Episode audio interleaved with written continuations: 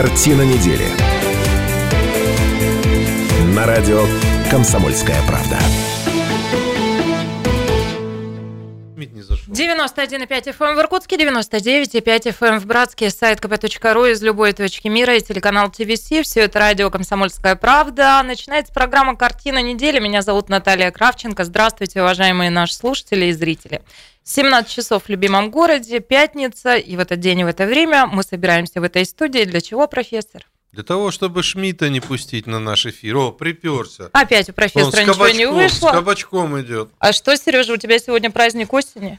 Он урожай собрал. Вот те, кто нас видит э, в э, картинке, э, могут заметить, что политолог зашел с гигантским Наташенька, акипалица я еду с кабачком. дачи и понял, что я не могу оставить тебя без подарка. Это мне, правда? Это тебе. Ой, спасибо огромное. Господи, это Сережа, все, я- что у него выросло на даче. Нет, я с удовольствием принимаю, я обожаю кабачки. Спасибо И Какой-то огромное. форма дурацкая вообще, и цвет. И форма мне нравится, Ненавязчивый фаллический символ, который можно использовать по назначению. Ужас. Спасибо. Ну так вот, продолжим. А, Представляю вам а, соведущих. У нас сегодня классический золотой состав, а, доктор исторических наук, профессор, патриарх Кайназоевич нашей программы Станислав Гальфар. Добрый вечер. Я сегодня в хорошем настроении, поэтому не буду Редкий драконить случай. Кравченко. И это странно, да, потому что даже в присутствии Шмидта не испортилось у профессора настроение. Обычно он весел, когда ты программу пропускаешь. Ну и так, политолог-публицист, прогульщик нашей... Ой, все, снимаются всякие эти а, Забери прогульщики, потому назад. что, да, кабачок. Самый лучший, самый щедрый а, ведущий, который приносит в эту Талантливый студию аграрий. праздник Да. осени, талантливый Вы- аграрий. Посмотрите, что вырастил моими Шмидт. руками, да. Сергей Наверное, Шмидт да. вместе с нами. На, на кусте, наверное, три картошки. Сереж, поздоровайся. Здрасте, Станислав Ильич, вы очень недооцениваете мои первые первичные аграрные успехи. Ну, мы сегодня обсудим. В общем, и ваш праздник Усольский урожая тоже. свинокомплекс умрет от зависти. Телефон прямого эфира 208-005. А, Приличные люди в этой студии тоже появятся, но чуть позже. А, Не скажу пока кто, пусть повисит интрига. Ну, а темы, которые мы хотим обсудить сегодня. Они Путина видели уже в третий раз, да, итоги визита президента в Тулун. Финишная прямая, что происходит на данном этапе выборной гонки. Годы легендарной стройки. Братсгострою 65 лет. Звезды на Байкале, чем удивляет 14-й фестиваль. И на первый, второй рассчитайся, иркутянки попали в рейтинг с самым маленьким размером груди. И эту тему к нам приволок э, Шмидт, поэтому сразу заранее Ну, прошу прощения, но он настаивает на том, чтобы мы этот факт обсудили. Ну, Нет, или ну я просто минимум... подумал, что если Наташа Кравченко будет обсуждать такую тему, в, этим, в этом будет какой-то здоровый постмодернизм. Поэтому Кабачок я в это такая, знаешь, свитере восклицательный знак сегодня. на этой теме. И глаза да. поярче накрасила, чтобы вы все-таки смотрели мне Да. в глаза Да. при разговоре. Ну ладно, начнем. 208-005, телефон прямого эфира. Уважаемые слушатели, зрители, присоединяйтесь. А Что на этой неделе запомнилось вам? Чем она, по-вашему, войдет в историю? А может быть, в личную историю вашей семьи? Может быть, у вас вырос кабачок гораздо больше, чем у Шмидта.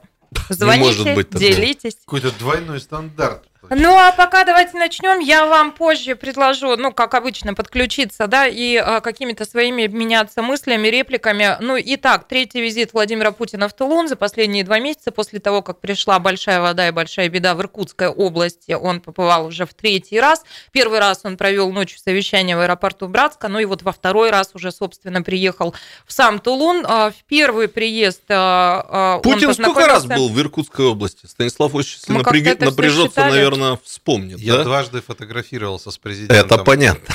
Это, собственно говоря, была главная цель его визитов. Со э, Если мне память э, не Он был, мне жена говорила, она его впервые увидела еще премьер-министром. на горнолыжке. Нет, премьер-министром... Так, э, спокойно. Первый раз, когда он приехал... Премьер-министром при Ельцине. Так, Он приехал первый раз в чине директора ФСБ, второй раз в чине премьер-министра, когда э, Вот. его уже назначали, Ну, преемник. да, преемником. Операция приема. Горнолыжка была. Горнолыжка была была горнолыжка, третий да. раз. Потом был еще один приезд в Иркутск, не помню. В общем, Ну он... иди ты уже ко мне, что ты маячишь, иди. Вот наш летописец Медведев все знает, Александр Медведев у микрофона, наш оператор. Один раз я снимал Владимира Владимировича, когда он возлагал цветы на память возле, э, ну, в общем, на Снимал, месте, снимал, он так и не снял. на, на месте падения Руслана. А, во втором Да, да, во втором Иркутске это было зимой. Потом, значит, он... э, Саш, ну это, наверное, вот когда он премьер-министром приехал. Руслан Нет, упал в нет, 97-м, нет, а был он приехал в Нет, это 99-м. было позже. Это, это было Ага. позже, уже было все готово, мемориал, новый, новый детский дом. Потом, значит, э, э, я снимал, когда он приезжал на встречу с Исиро Мори, они возлагали цветы, вернее, Сигеки Мори, э, они Было возлагали дело. цветы на памятники на могиле Исиро Мори в Шелихове. Потом, значит, эм, горнолыжка была позже, вот. И что-то еще я упустил. Короче, Понятно. я его снимал четыре раза, но один раз Ну, по десяток раз получается. Да.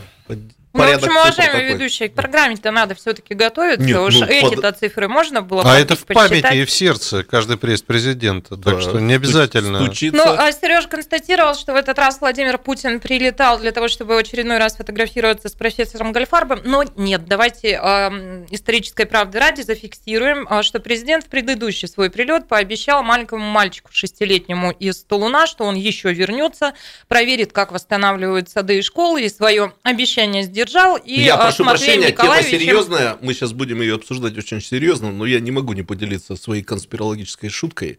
Мальчик Матвей – это преемник. По моей Операция версии. преемник. Да, ну, если учесть, что ему «Преемник» 6 лет, в началась, общем, да. все это Ну, а, я просто писал об правду. этом в Фейсбуке, Да? я не буду скрывать от слушателей, что я эту версию В отставил. пункте Да, да. временного размещения президент познакомился с Матвеем Николаевичем, так он тогда ему представился и в этот свой э, прилет вот уже на этой неделе они вновь встретились, встреча произошла под э, камерами, и а, а, президент Матвея Николаевича называет приятелем, пока не преемником, но уже приятелем, жмет руку, давайте послушаем, как эта встреча происходила.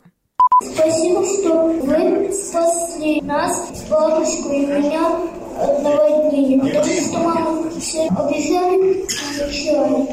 И мы спрятались во второй откос. До второй откоса, конечно, далеко, мы все туда доехали, дотерпели. Ты молодец, ты смелый мальчик. То, что ты не испугался, это уже много значит. Потому что если ты сам испугался, то бабушка испугалась бы еще больше, и мама вместе с ней. Поскольку ты держался крепко, как мужчина, то этого ничего не произошло. Ты мне сразу понравился. С первой нашей с тобой встречи и разговора. Так держи, молодец.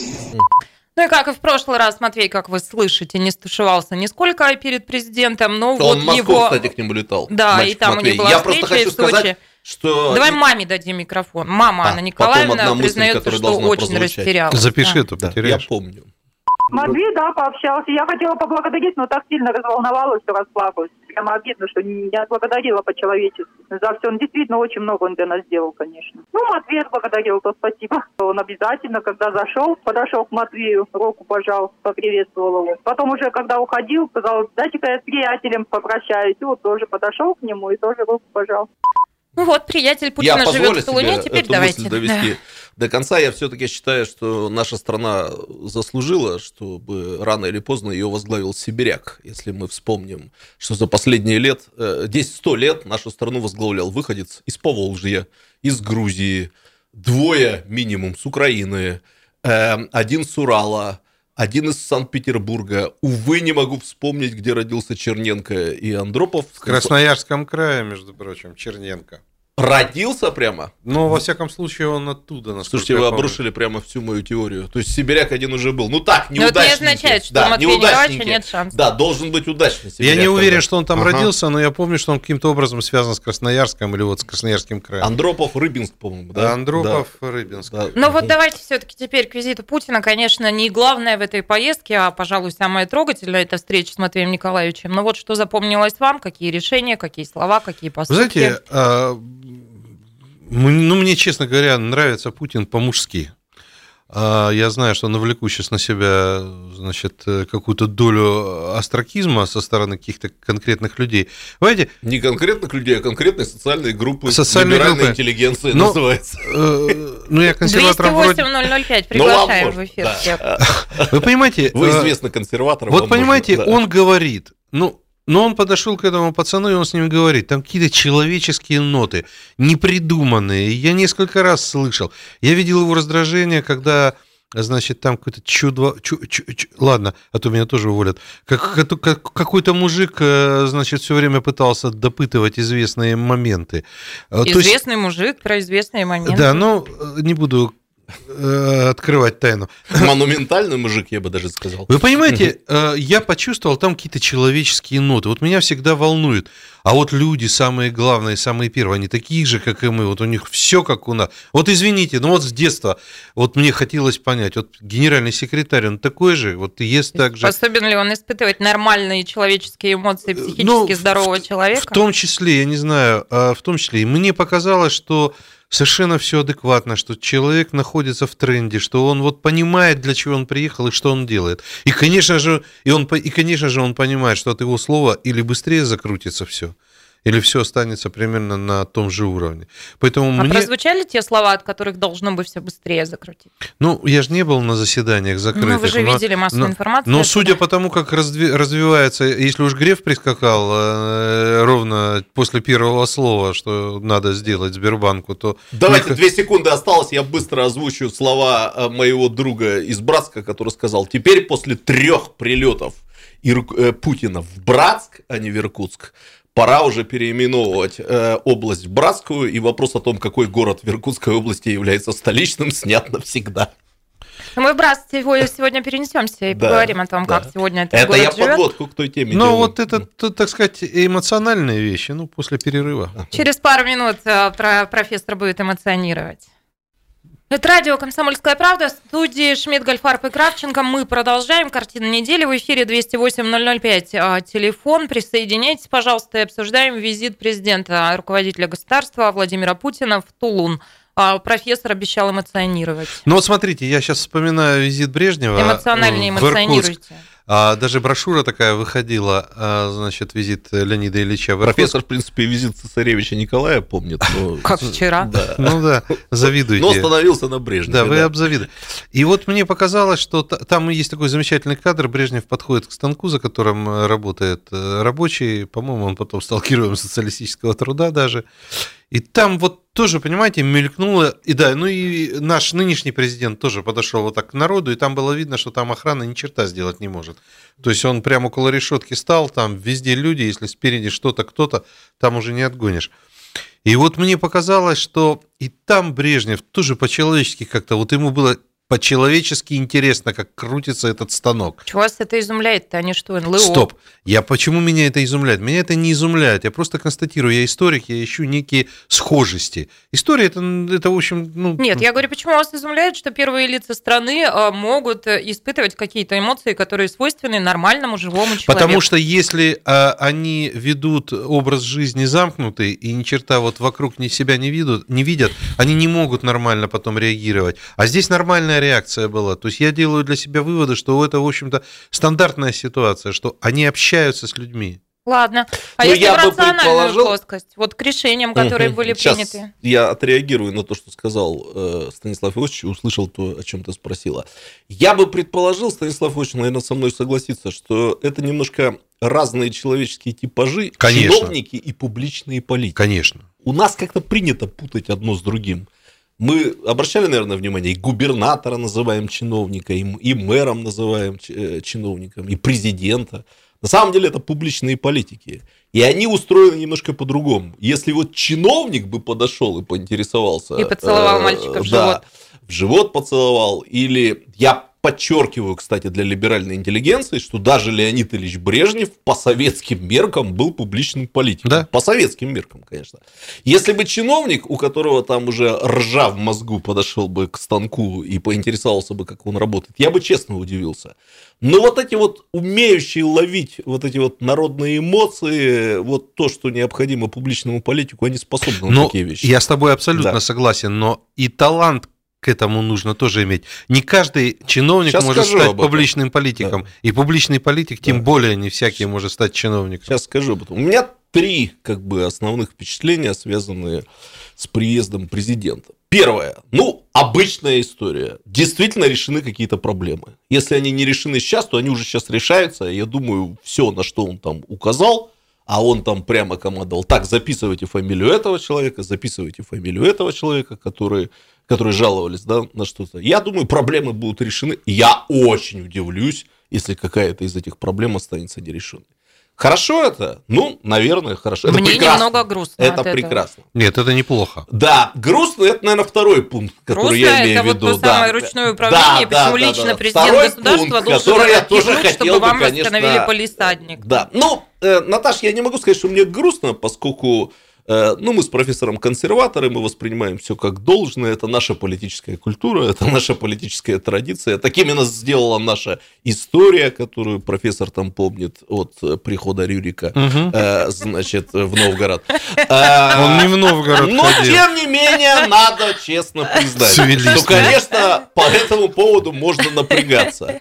Тут орда э, региональных чиновников. Эту орду региональных чиновников выпасает орда федеральных, Федеральных чиновников. чиновников. И все равно остаются какие-то конкретные проблемы, которые вынужден решать президент и страны грустно. со 150 миллионным населением. Ну, ну вот, э, Наташ, ты еще молодая, наш с Относительно. профессором совет, привыкай. Рюрика Молодая- не помню, это молодая, но опытная. Судя по всему, это Ну, навсегда. ну подожди, но Да. тут же есть еще один такой момент. Вот это чиновничество, которое сейчас мы имеем, да, и вообще вот эту всю Или власть, нас. Да. которую мы сейчас имеем, это же вот за последние 20 лет такое сформировалось, такая власть сформировалась. Ага. Поэтому, ну чего тут удивляться? Нет, ну просто сейчас случаи исключительные. Каждого регионального чиновника пасет какой-нибудь чиновник из Москвы. Они как бы они как под конвоем. А то и два на ходят. Да, одного. губернатор под конвоем Мудкотом и так далее. И все равно требуется президент для того, чтобы решить какие-то конкретные проблемы. Ну и третий момент.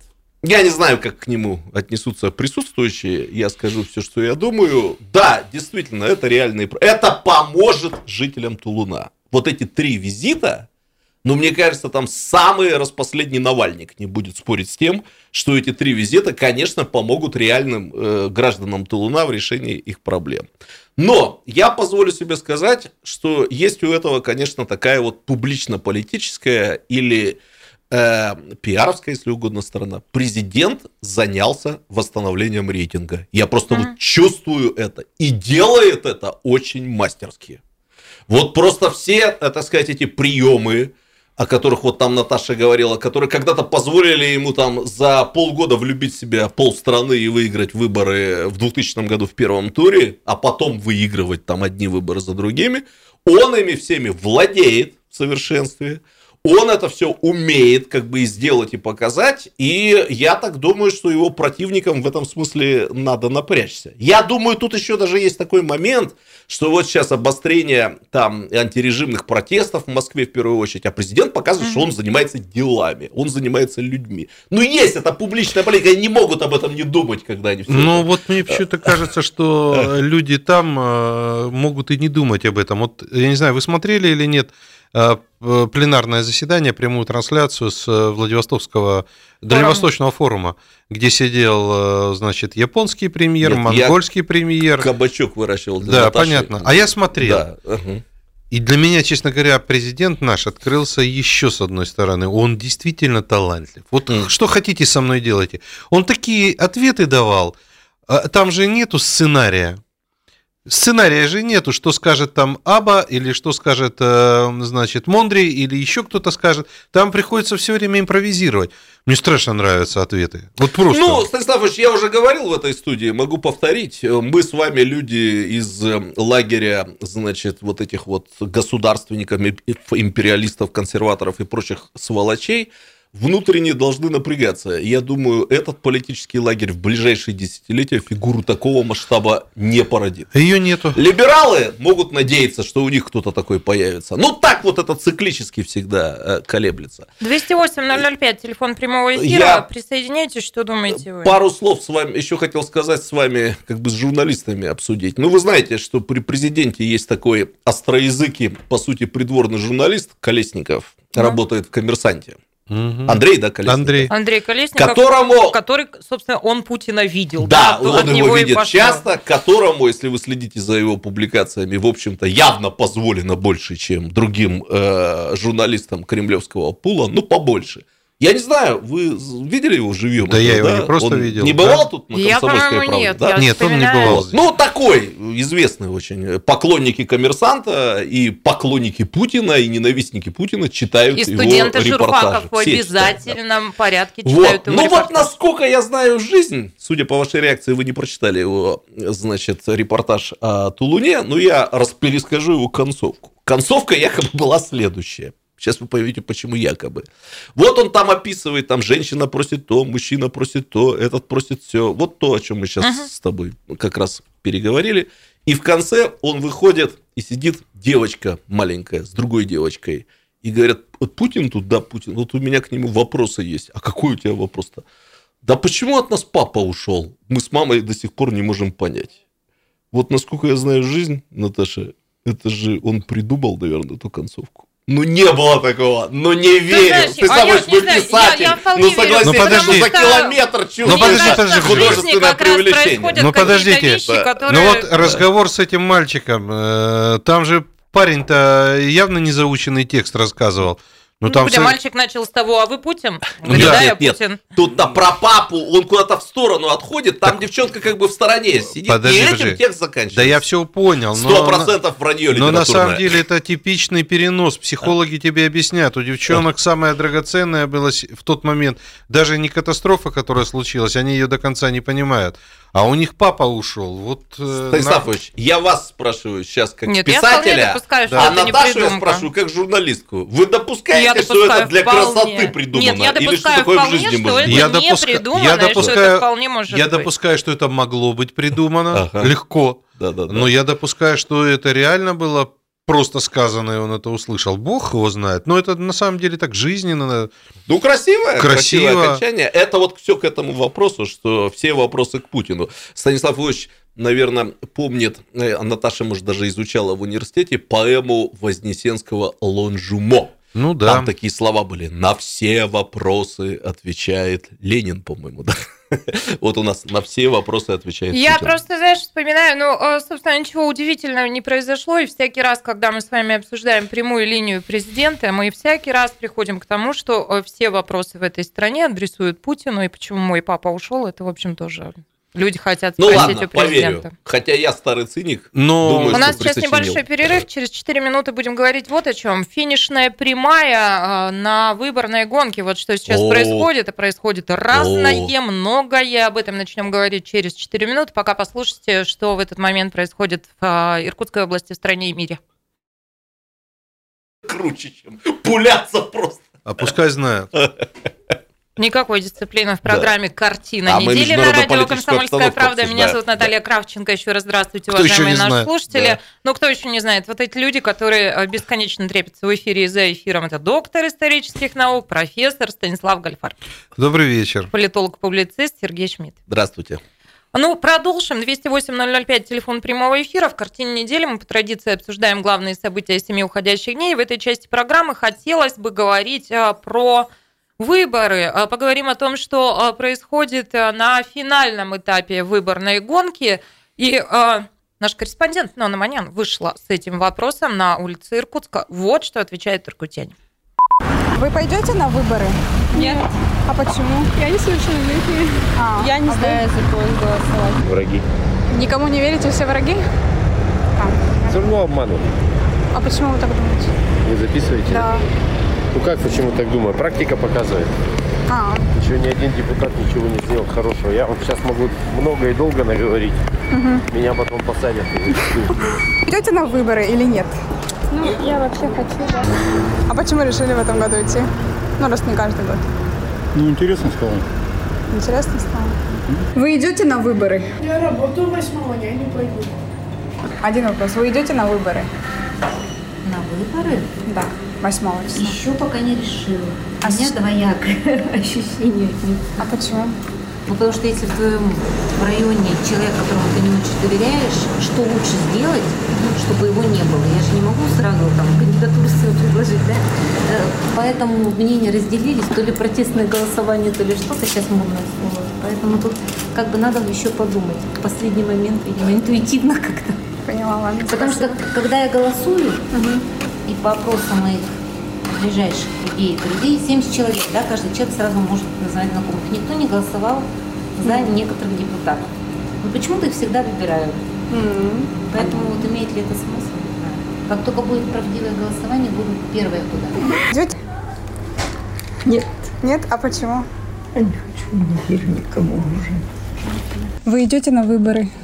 На гос... В эти, Да, которые- восьмого. Нет. А почему? Потому что я никого из них не знаю и смысла не вижу в этом. Вы идете на выборы восьмого? Да? Ну, вот такой мы получили Явочку настроения засушили. иркутян. А, явку, похоже, засушили, Да, ну да. или ну, вот Нона она сейчас сама. у нас в студии. Нона, а кто-то был, кто отвечал, да, иду обязательно, и каждый год это делаю, кивни. Таких не было, говорит Нона. А, Ну, может быть, но не попались просто вот так настроенные люди. 208-005, телефон прямого эфира. А вы идете на выборы? Да, нет и почему? А, присоединяйтесь. Вот пока Шмидт же сейчас будет умные вещи говорить, а я скажу Какие? обыденные вещи.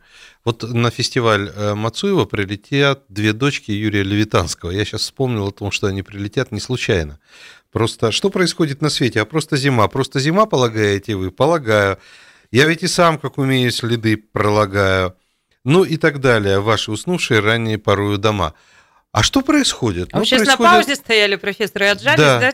Чего Слушайте, вы? это Левитанского стихи, Да, это Левитанского Это вот, стихи. которые поют Да, в... да. Хотел сказать, вместо встречи с Да, нельзя. а дальше Москва а что же верит. со всем Да. этим будет? А будет январь, ну и так далее. И апрель Профессор будет. неплохо подготовился Да, к выборам. профессор готов к программе и к выборам. Но давайте все-таки от стихов, от лирики к цифрам, а, к цифрам Да никому цифры не интересны. Послушайте, мы посмотрели, э, уточнили на всякий случай явку на предыдущих думских выборах. А, Она была 18,3. 18. 18,3, это кошмар. 208-005, телефон прямого эфира. Галина вместе с нами, здравствуйте. Здравствуйте. Извините, пожалуйста, вот такой вопрос. Так сказать, в рекламных этих м, листовках у, у- у депутатов нет от какой они партии, от какого округа. У нас висит листовки, везде висят, от какого района депутаты. А кто у вас там? Вот, вот э, чьи лица вы видите? Кто эти люди? Панько. Депутат от юбилейного. А, ну, вот юбилейно. Да. Галин, я вам должен сказать, что э, депутаты не обязаны указывать свою партийность э, в разного рода вот этом вот раздаточном материале. И в этой компании они стараются Да, если они считают, что это принесет им голоса, то они указывают, коммунисты так делают. Если они считают, что это не принесет им голоса, единороссы так делают, не указывают. Но я вас хочу успокоить.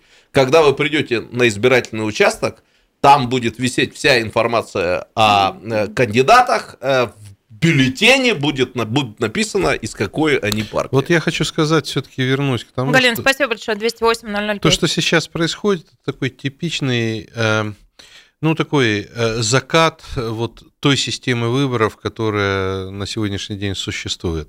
Ну, страшно подумать, что где-то нормальная система может так функционировать, чтобы человек, принадлежащий, например, к партии «Единая Россия», шел самовыдвиженцем и забыл, что он принадлежит к этой партии. При этом он состоит в ней, занимает, не дай бог, там еще, или дай бог, какие-то посты и так далее. Э, Мне это совершенно непонятно. Это деформирует э, саму политическую систему, на мой взгляд. И мне, у меня такое ощущение, что к следующим выборам что-то должно измениться. Уж если ты состоишь в партии, то надо идти от партии. Либо э, делать так, чтобы в основном все депутаты, которые избираются, были одномандатниками, и, соответственно, партия была бы как это кружок. невозможно. Почему невозможно? Есть всякие разные системы. Но вот то, что сейчас происходит, ну и потом, слушайте, если кто-то забыл, что ты был там вначале в одной партии, а потом перескочил в другую партию, то они тоже это глубоко ошибаются. Люди все хорошо помнят. И я, честно говоря, не могу понять, какой смысл, если ты на протяжении многих лет отстаивал некие идеалы, которые в тебе якобы жили, и ты с этими идеалами жил, а потом ты идешь на выборы только потому, что ты обиделся или тебя обидели. А или если еще- ты в ходе жизни своей разных событий трансформировался, и теперь тебе вот не чужды иные идеалы, почему нет? Так А я, тебе, меняются. а я тебе расскажу, потому что если идеалы меняются каждый месяц, то это уже не ну, идеалы. тут, пожалуй, это да, это да. первое. А во-вторых, а для чего тогда люди во власть идут? Ну, извините, я грубо скажу, нахрена они идут Мгм. во власть тогда? Они идут туда на выборы только для того, чтобы, соответственно, некие собственные интересы защитить.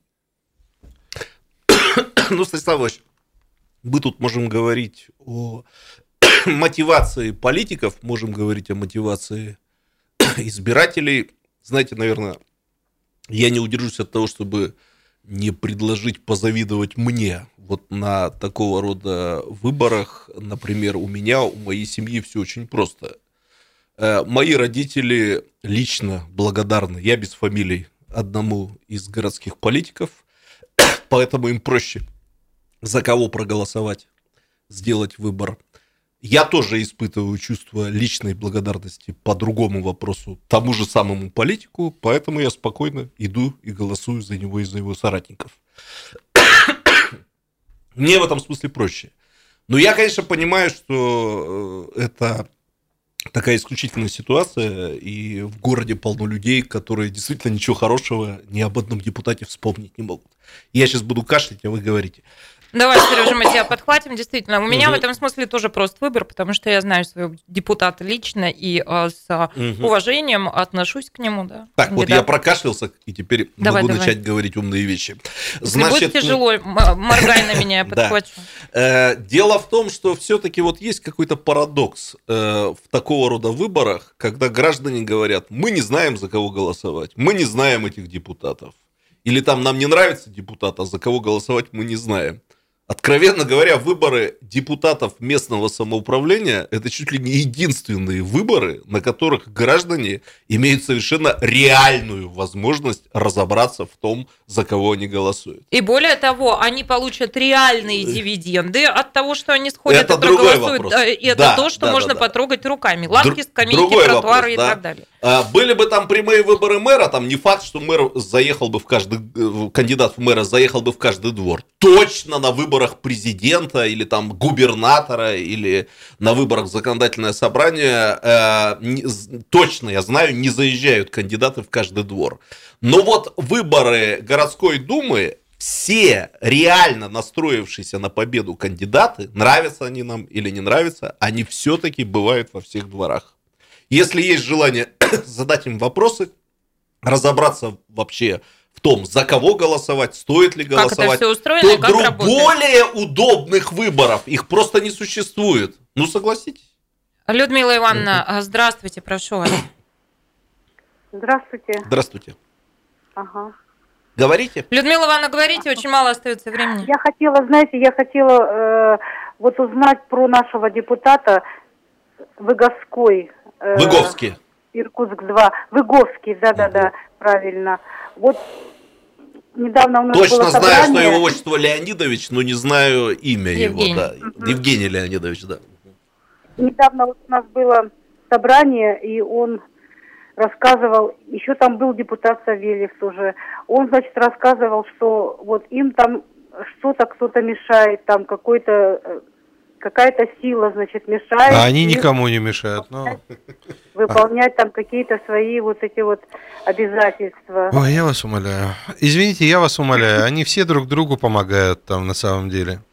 Вот просто это профессор шутит. Взялись за руки и все помогают. Нет, вообще на самом деле какова, как, э, вот, э, э, каковы избиратели, таковы и депутаты избирателям... Мы, избиратели, лучше депутаты. С этим, просто... в общем, можно было бы поспорить и поразбираться. Именно этим мы займемся после большой э, перемены. Людмила Ивановна, а, вам спасибо. 208-005. Присоединяйтесь к нам в 18 часов. Пока уходим за эфира на четверть часа, профессору пора пить пустырник. В выборной гонке особенно эта необходимость у него возрастает.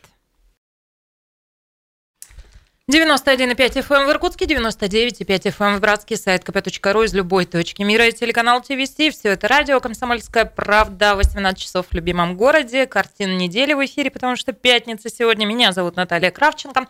Еще раз здравствуйте, уважаемые слушатели и зрители. Представлю вам моих любимейших соведущих. Доктор исторических наук, профессор, патриарх Кайназоевич нашей программы, автор постоянной рубрики, а помню, в 19 веке еще случай был. Все это Станислав Гальф. Привет от Птеродактилевича. Ну, Птеродактилевич. А, ну и политолог и публицист, самый щедрый ведущий нашей программы, он пришел сегодня с подарком для меня, с кабачком. Да, Любимейший Сергей Наташенька, кушай на здоровье. Только Расти семечки большая. не забудь вытаскивать оттуда. Семечки мама дам, а, говорят, для мужчин полезны. А, или тыквенные. Это тыквенные Ладно. полезны. Тебе все равно какие, в принципе. Все, идем дальше. У нас достаточно много тем еще к обсуждению. Телефон прямого эфира 208-005. А О чем будем говорить? Про Думу-то поговорим В этой немножко? части программы. Ну, разве что совсем немножко поговорим по Дум- про Думу, потому что нам надо в северную столицу региона перенестись. Там большое событие. Ну, нас? Немножко 65 лет. Да, а, обсудим еще звезды на Байкале. И более того, поговорим о том, вот я все помню. Знаешь, как это Бурков, а, ирония судьбы, когда он сидел и говорил, а все почему? Потому что я никогда Да, не, не пьянею». пьянею, Вот я да. все помню. На самом деле, рыбка дури, я не помню ничего, но интереса ради. Я а, посмотрела, что пять лет назад в этой студии, а четыре года назад, в 2015 году, вот эти люди говорили про фестиваль «Звезды на Байкале». Сегодня про это вспомним. А, ну и тема от Шмидта, извините, на первый второй рассчитай, иркутянки попали в рейтинг с самыми, а, самым маленьким размером груди. Что здесь Что обсуждать? поделать? Наташа в отпуске была, когда мерили. Ну ладно, а, Вот. И опозорились на Вот и не было войны. хотят договорить мудрецы-неврастенники еще про текущую выборную кампанию. 208-005, а, пожалуйста, присоединяйтесь. А в воскресенье, 8 сентября, единый день голосования. А, Прошу, кто еще? Ну, Только я- держим хороший темп. Если позволите, пару наблюдений еще поделюсь Минут на э, 10. по поводу выборов. Грязюки, кстати, многовато Да, на этих да, выборах. да. Даже когда меня спрашивают э, ваше впечатление о выборах, я говорю, вы знаете, впечатление такое, что все в грязи, но при этом ничего особо интересного не происходит. Вот я бы не сказал, что прямо такие какие-то залихватские э, избирательные кампании здесь прошли. Но я поделюсь э, двумя наблюдениями, потому что ну, откровенно говоря, не факт, что следующие выборы в городскую думу, когда они там будут через пять лет, да, там не поменяется система э, выборов мэра в Иркутске. Поэтому, возможно, мы наблюдали сейчас по-своему уникальные Историческое выборы, уникальное да, событие, да. И вот здесь вот брос- бросилась мне в глаза следующая особенность. Может, еще избиратели успеют в этом смысле принять для себя какое-то решение. Э, инсайдерская информация от политтехнологов. Они все рекомендовали своим э, клиентам, если, правда, клиенты не входят в команду Дмитрия Берникова, вообще не рассказывать избирателям, а за кого они, собственно говоря, собираются голосовать на выборах мэра, в том случае, если они попадут в городскую думу. Избиратели как-то, ну, кто политически грамотнее, видимо, такие вопросы задают, но политтехнологи дали установку. На такие вопросы отвечайте. Сначала надо избраться, потом посмотрим. И это по-своему удивительно. Покритикую немножко коммунистов, я их в глаза критиковал, что все-таки, например, мне кажется, это не очень правильно, что крупнейшая партия, одна из двух крупнейших партий э, региона, она не отвечает на вопрос, а кого она хотела бы видеть мэром города Иркутска. Вот э, даже рядовых коммунистов, более того, кандидатов в депутаты, я спрашивал, так ваша партия-то кого хочет видеть? Ну, я говорю, вы скажите, я никому не скажу, только в, Только в радиоэфире. Только в радиоэфире э, «Комсомольская правда». Они говорят, ну, не знаем, и начинают уходить от, воп- э, от вопроса. Так это вот, нехорошо. Так, так это же вот и есть дурь, потому Это что... вопрос Дурь, про, это про нашу плохо. политическую Ра- культуру, раньше- все вот эти смотрите, закрытые да. голосования Раньше и как голосовали? Эти против тех. Мгм. Сейчас все против всех. Ну да, да, да. И э, все дезориентированы. Дезориентированы чиновники, дезориентированы э, Да. депутаты, кандидаты. Да. Я Что думаю, что... говорить о рядовом Ну и, избирателе, коллеги, типа я с вами, позволю да? себе, мы тут агитацией не занимаемся, но я просто хотел бы поделиться яркими сценками, которые вот я наблюдаю, э, общаясь с жителями своего дома, своего двора, да, вот как эта система выборов мэра отражается в сознании граждан. Многие мои, э, значит, соседи по двору, им очень нравится кандидат в депутаты Юдин.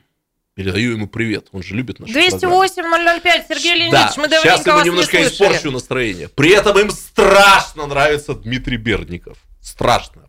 И, Дмитрий откровенно говоря, 208 в их картине 005. мира не складывается... Ну, то есть они хотели бы видеть мэром Берникова, а депутатом Юдина. В их картине мира как бы не складывается, что отношения между двумя этими субъектами политической жизни в Иркутске, мягко говоря, не самые радужные. Да? Э, Сергей Юдин и покинул депутатский пост, и даже партию поменял, за что, не называя его имени, возможно, его покритиковал профессор в начале нашей программы. Да и не только он. Вот. Э, Ну, и вот это вот какое-то, знаете, вот такое раздвоение. Это мне отдаленно напомнило середину 2000-х годов, когда я знавал, был знаком с некоторыми женщинами российскими, которые обожали Путина и Ходорковского одновременно. И хватались за голову и говорили, ну почему же так случилось, что они поссорились? Вот если бы этот крутой русский мужик Путин был бы президентом, а этот э, значит, интеллигентный еврейский юноша Ходорковский был бы премьер-министром. Вот как бы наша... Ну, всю жизнь запомнил разговор с такой женщиной. Как бы наша Россия заколосилась-то во, во все поля. Вот такие вот удивительные метаморфозы и парадоксы политического Но- сознания фиксируются мною в городе И накануне выборов в городскую думу. Метаморфоза, конечно, слово красивое, но, Но. в принципе мы наблюдаем из года в год деградацию самого избирательного процесса. Люди не видят в этом... На позитиве, профессор. Да. Люди не видят праздника в выборах. Выборы это шоу. опять будет, что он за Выборы это ходил. шоу, выборы это игра, выборы это возможность показать, что ты в обычной обстановке нормальный человек, а во время выборов ты и гитарой умеешь играть, и клоуном можешь быть, и анекдот. Клоунов Не- мы видим, и достаточно. 208-005, телефон прямого эфира. Валентин Федорович вместе с нами. Здравствуйте. Добрый вечер. Здравствуйте, Валентин Федорович. А, Рад вас слышать, как И мы всегда. вам рады. А, Я хочу вот э, уцепиться за замечание Станислава Иосифовича о полной дезориентации да, нашего избирателя и немножко сориентировать. Разрешите? Давайте. Пожалуйста. Только без пропаганды. 19 округе два Юдина есть. И оба Сергея. Юдин Сергей один, Юдин Сергей второй. Так и Юдин настоящий, Ага. это Юдин Леонидович, Сергей Леонидович. А второй, который как бы, ну, э, в тени... Двойник. Двойник, обогнать, Это э, Сергей Олегович Юдин. Ну вот я разъяснил. Понятно. Валентин Федорович, спасибо. Но на Валентин самом деле Федорович очень распространенный уместно прием. напомнил. И в этой компании очень много тез. Спасибо вам большое, Валентин Федорович. Э, вот с этими тесками, однофамильцами и так далее, да, этот прием обычно был распространен ну, на выборах там депутатов законодательного собрания, на выборах депутатов э, Государственной Думы, на мэрских выборах. Но, Наташа и Станислав Ильич, я вот тут с коллегами-политологами даже обсуждал этот вопрос, такого количества двойников Как на выборах компании, да. депутатов городской думы наш город и, возможно, область не знали никогда. Это вот Валентин Федорович Юдин их двоих вспомнил, а всего, по-моему, 15-20 штук А я- по всему городу а я объясняю- разных двойников. А я объясняю, в чем все, ларчик-то просто открывается. Депутат городской, чем ближе э, к народу, тем больше у него возможностей и во власти, и в бизнесе, если хотите, и во всем остальном. Станислав а знаешь, сколько зарабатывает двойник? Мне показалось, Вот до я обидного как раз мало. к этому я хотела один свернуть. случай знаю, 30 тысяч человек всего Ну, получил. мы, бы с, мы бы с тобой не пошли, да? Ну, я... Не, ну и потом Я просто, знаете, тоже знаешь, про деньги. двойник Шмидт и Гольдварп, это как Да. смешно. А, Про деньги тоже хотела поговорить. Ну вот оценивают общие расходы на организацию выборов в Иркутской области 190 миллионов рублей. Мгм. Выборную кампанию одного кандидата оценивают, может быть, у тебя другая информация, 5-10 миллионов рублей. Всем а, с половиной Да. средний чек. Так и И есть. при этом двойник, а, дабы вот э, в э, свою фамилию и свое имя вписать... 30... Тьфу, срамота. Значит, я бы на вашем месте не поддавался таким подсчетам. Есть более точные цифры. Берешь кандидата, смотришь, чем он владеет, примерно прикидываешь оборот, и потом э, думаешь, э, а сколько же он вложил денег, чтобы вот э, быть избранным? Все же отбивается в итоге. Ну, слушайте, я вам должен рассказать, что когда-то э, на правах такого политконсультанта я принимал участие в одной избирательной кампании, где избирательный штаб нанимал специального такого человека, который должен был ходить на дебаты и ругать там коммунистов за то, что они не настоящие коммунисты с позиции настоящего коммунизма. И вот этот человек предоставил этот виш-лист, так называемый, ну, в смысле, там ему заплатили деньги, э, от, по-моему, партии коммуниста России он шел. И меня поразило, что в этом листе стояла красная рубаха. Ему купили красную рубаху, он приходил И на телевидение, и коммунистов там, значит, э, Слушай. хвост и гриву. Я подумал, я бы на старости лет пошел бы зарабатывать в этом бизнесе. А я думаю, я думаю, Ребята, вы у меня оба пристроены, Слышь, похоже. а, я, а мне показалось, Кравченко, если юбку покороче сделает, тоже может пойти похайповать. Я там ближе к пенсии уже, наверное, либералы будут у власти в России. И Так я ты буду будешь- хотеть и либералов, значит, Ты же будешь как профессор, ты же до с конца точки будешь... зрения настоящего либерализма. Ладно, пару минут у нас сейчас перерыв, потом вернемся в студию, перенесемся в северную столицу региона, в Братский большой э, праздник Братсгастрою 65. С 55 года. Это радио «Комсомольская правда», это из студии Шмидт, Гольфарб и Кравченко. Еще раз здравствуйте, уважаемые наши слушатели и зрители. Мы продолжаем, и, как я и обещала, сейчас мы должны а, перенестись в северную столицу региона. Дело в том, что в Братске большой праздник в эти дни, и сегодня, в том числе в эти минуты, а, отмечают 65-летие Братск-Гастроя, а, и ну, это организация, которая на целый год старше самого города, и действительно все это уже обросло легендами. И э, по этому поводу я сегодня позвонила градоначальнику Братска, мэру Сергею Серебренникову, и э, вот какая у нас беседа состоялась. У нас пасмурная погода, настроение отличное от погоды, хорошее настроение. Готов к разговору. Ну и хорошо, тем более у вас а, есть поводы для а, праздничного, скажем так, настроения. Да. Все-таки брат с гастрою 65. Хотела поговорить с вами об этом. Это, конечно, веха, и, наверное, сложно коротко обрисовать этапы большого пути, но, тем не менее, если вот оглянуться назад, какие эмоции сейчас переживают врачане, наверняка встречались и с ветеранами, и с первостроителями, а у вас к ним особо особое отношение. Да. Мы э, вот в августе открыли выставку, посвященную юбилею Братсгостроя. У нас есть музей э, Братсгостроя. Вот мы собирали там ветеранов, первостроителей, вместе с ними открыли эту выставку. Поговорили о делах прошлых дней, поговорили о том, когда они были молодыми и как это было. Повспоминали, посмотрели экспозицию. Ну и, конечно, договорились встретиться сегодня 6 У нас будет митинг возле памятника Ивану Ивановичу Наймушину, первому директору и руководителю Братсгостроя. Собственно, тому человеку, с которого пошел настоящий большой Братск, который стал из поселка городом. А дальше переходим в ДК энергетиков. У нас там торжественная часть, награждение, большой концерт. Буквально вчера получил поздравления для ветеранов Братсгостроя от министра строительства Российской Федерации Владимира Якушева. Я сегодня с удовольствием выполню его поручение и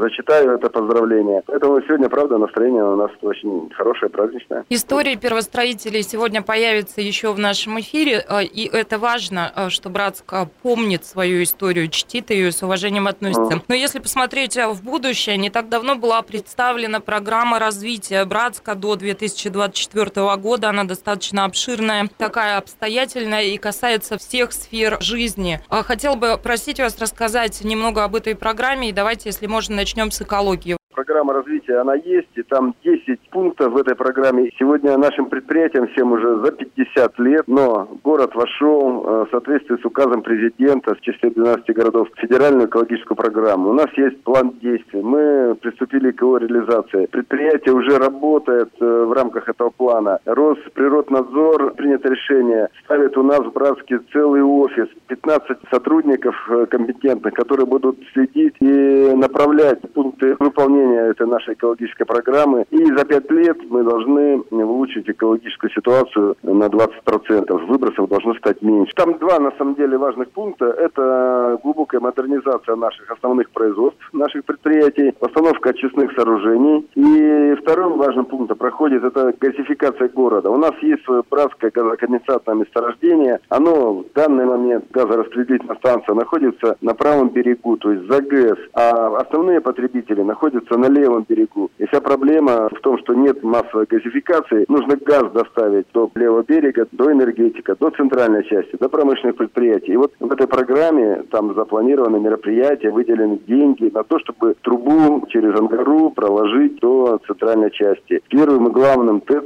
переводится на газ. В части, касающейся промышленного предприятия, берут газ. Частное домовладение, общественный, частный транспорт на газ должен переводиться. Естественно, создается инфраструктура, сервис по продаже и обслуживанию газового оборудования, газовые заправки автомобильные. Вот эти два пункта, они очень важны для братчан, и город э, действительно станет другой после этого. Полагаю, что эти два пункта, вот выполнение этих пунктов отразится в том числе и на общем здоровье, состоянии здоровья жителей Братской его окрестности. Если говорить про медицину и здравоохранение. Какие здесь перспективы, а, какие ожидания, какие чаяния? Ну, нам бы, конечно, хотелось более пристального внимания к здравоохранению города Братска. У нас, если не ошибаюсь, 17 учреждений здравоохранения, которые на сегодня подчиняются Минздраву и правительству Иркутской области. Конечно, нужно, чтобы они финансировались не по остаточному принципу, чтобы и ремонты, и оборудование, и специалисты. Вы знаете, мы сегодня ощущаем большущую нехватку врачебных кадров. Мы создали у себя муниципальную программу по привлечению работников в город. Программа одна из самых эффективных у нас в области. За последний год приехало более 70 человек. Мы стимулируем молодых специалистов, чтобы они оставались здесь, в том числе и жильем. Строительство нового перинатального центра. У нас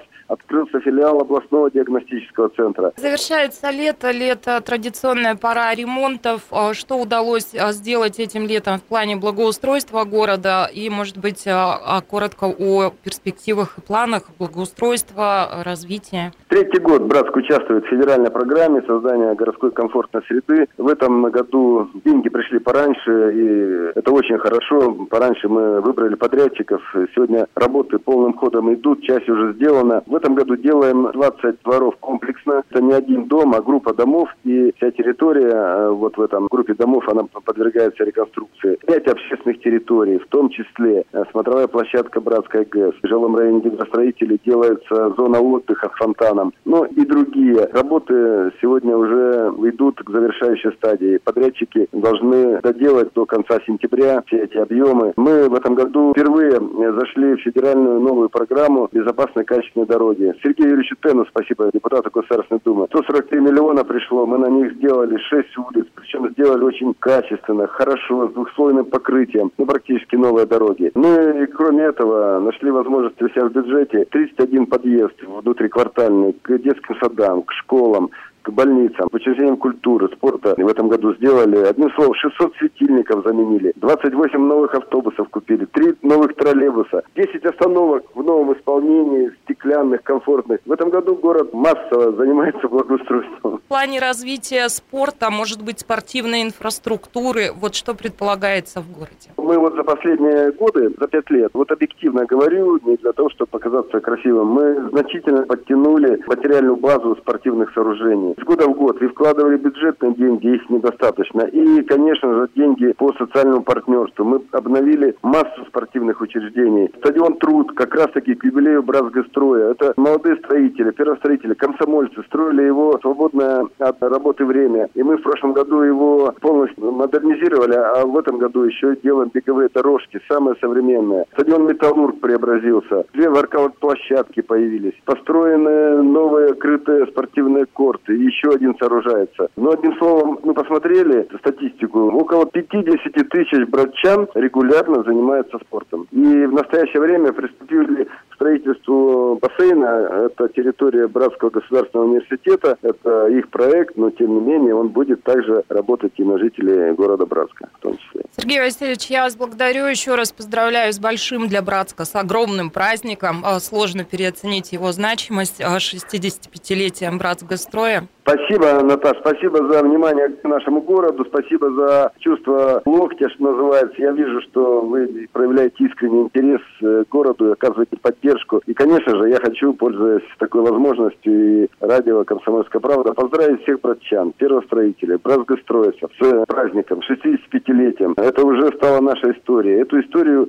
писали первостроители и все сотрудники Братсгостроя. Как памятники на долгие века стоят и работают заводы, мощнейшие, которые являются флагманами не только России, но и мировой экономики. Стоит и живет и развивается сам город. Не это ли лучший подарок своим детям, внукам, потомкам? Уважаемые братсгостроевцы, здоровья, удачи, стабильности. Всех с праздником! Ну и вот прозвучало имя Ивана Ивановича Наймушина. Это первый начальник Братсгостроя. Вот как его сегодня вспоминают э, в Братске. Это Валентин Горчаков. Иван Иванович встречался всегда с народом. Он стремился к тому, чтобы встретиться с народом. Он с бригадирами, с членами бригад работал. Он выезжал же рано утром на котлован. Обходил пешком все секции, где шли бетонные работы. Начинал беседу с того, как живете, можете, чем помочь. И помогал. Устраивали ясли. Как отец, да? Да. Для детей. Сам же охотник рыболов, а без местных людей в новых условиях обжиться не просто так, и он с ними очень общался хорошо. И давай еще послушаем а, воспоминания Анатолия Кириченко. Он рассказывает про своего отца первостроителя. Он приехал сюда, пошел, был плотником, и стал режи рубить на Братской ГЭС. Ну, видать, с чьей-то подачи их там вызвал на Имушин. Как он мне рассказывал, говорит, их тоже вызвали человек 8, но пошло только четверо. Он стал бригадиром. Он говорит, мы же приехали Братскую ГЭС строить. Он говорит, Братскую ГЭС построят без вас, а мне нужно жилье. Набирайте бригады, стройте, и я вам в первых домах не обещаю квартиры, но в следующих там дальше, в каждом доме одну-две квартиры я вам буду выдавать. И правда, вот отец получил быстро ну, вы знаете, дальше у нас сюрприз от Станислава Иосифовича, прозвучавшему чуть ранее Сергею Васильевичу. Ванечка, у нас профессор просит поставить для Серебренникова песню.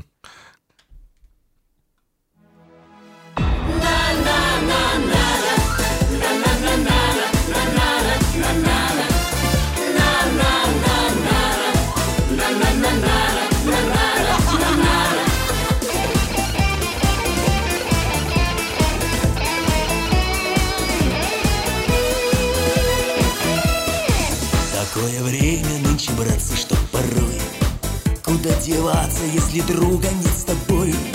Но адресок один я знаю для души И если плохо на душе, туда Держи. спеши Но адресок один я знаю для души И если плохо на душе, туда спеши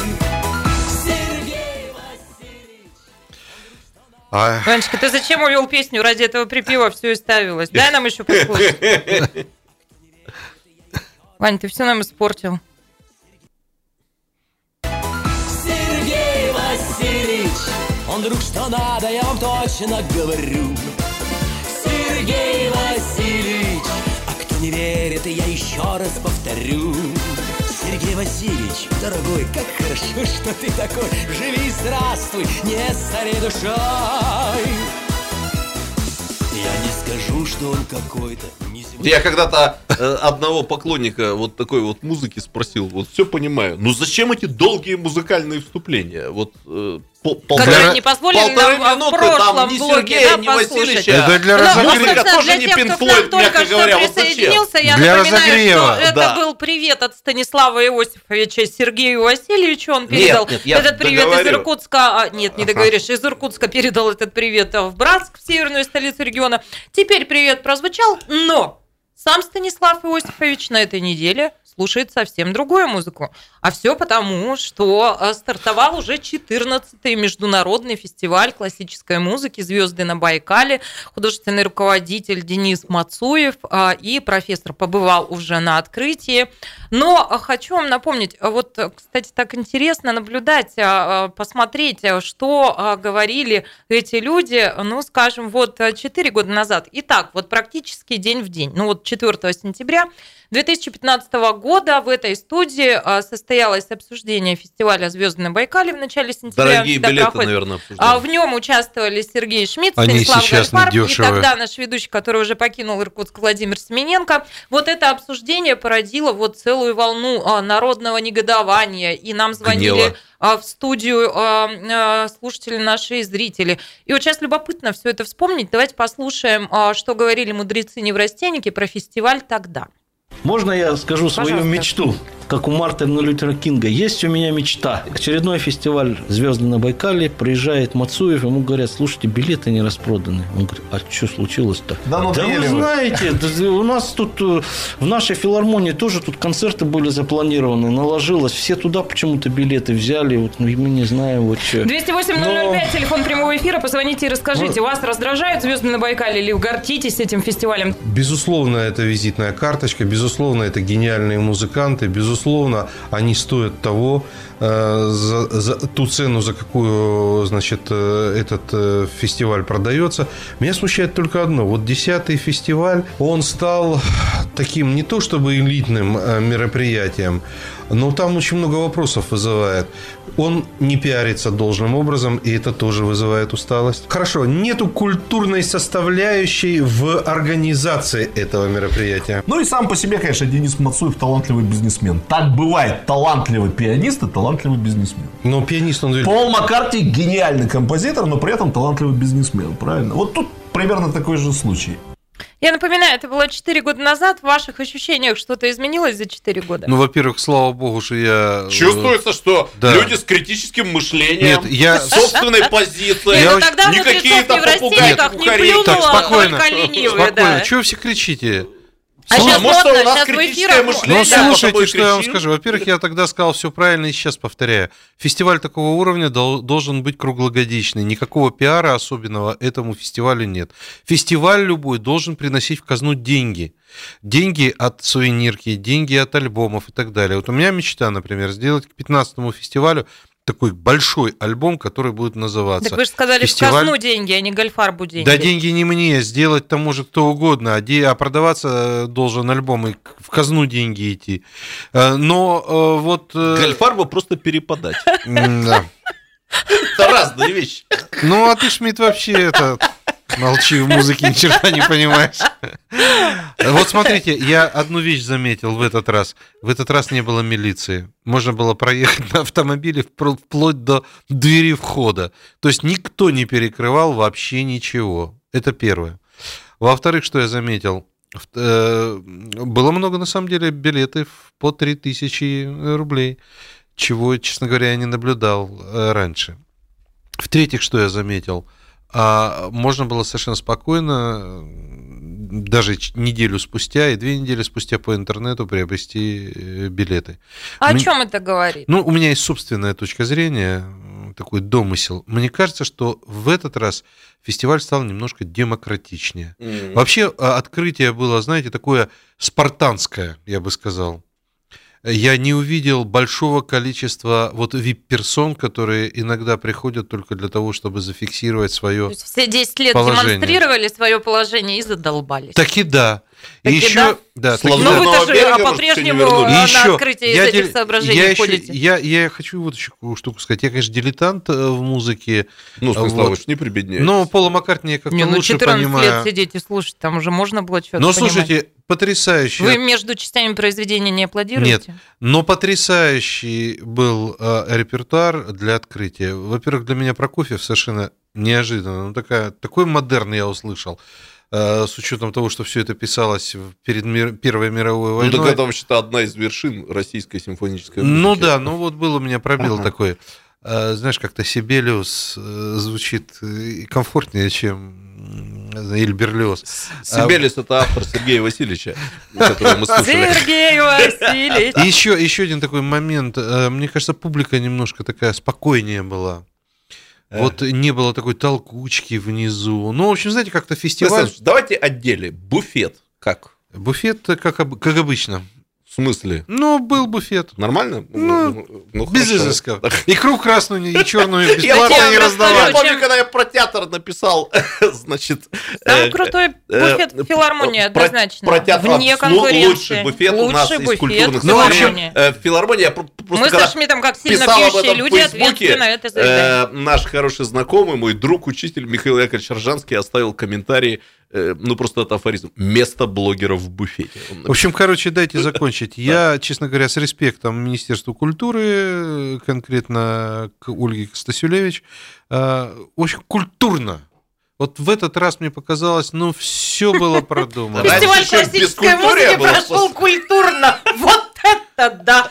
Э, Фестиваль это ведь не только музыканты, это еще и организация, и зрители, и все как там Ну, обставлено. все-таки вот скажите, я не хожу на этот фестиваль, потому что туда ходит элита, буржуазия, значит, я человек из народа, э, поэтому мне там места нет. Э, Но вот э, ваше впечатление, вот мы были на книжном фестивале, это вот жизнь, так сказать, бурлит. Как она есть. Да, как она есть. А там э, вот не салон Анны Павловны Шерер. Ну, э, во-первых, не вот салон. это вот все безобразие, которое Во- там Лермонтов, так сказать, стебал в, свое, э, в своем поэтическом Ну, творчестве. Лермонтов же молод был очень, когда всех Ну, стебал, да, поэтому да, он да. мог себе позволить. Ага. Во-первых, я еще Там раз... жизнь-то чувствуется Я еще раз повторяю. Живая жизнь, да. Я еще раз повторяю, эта музыка и этот фестиваль, мне кажется, это все-таки музыка, ну, скажу для элиты, все обидятся, но это музыка для тех, кто разбирается вообще в искусстве.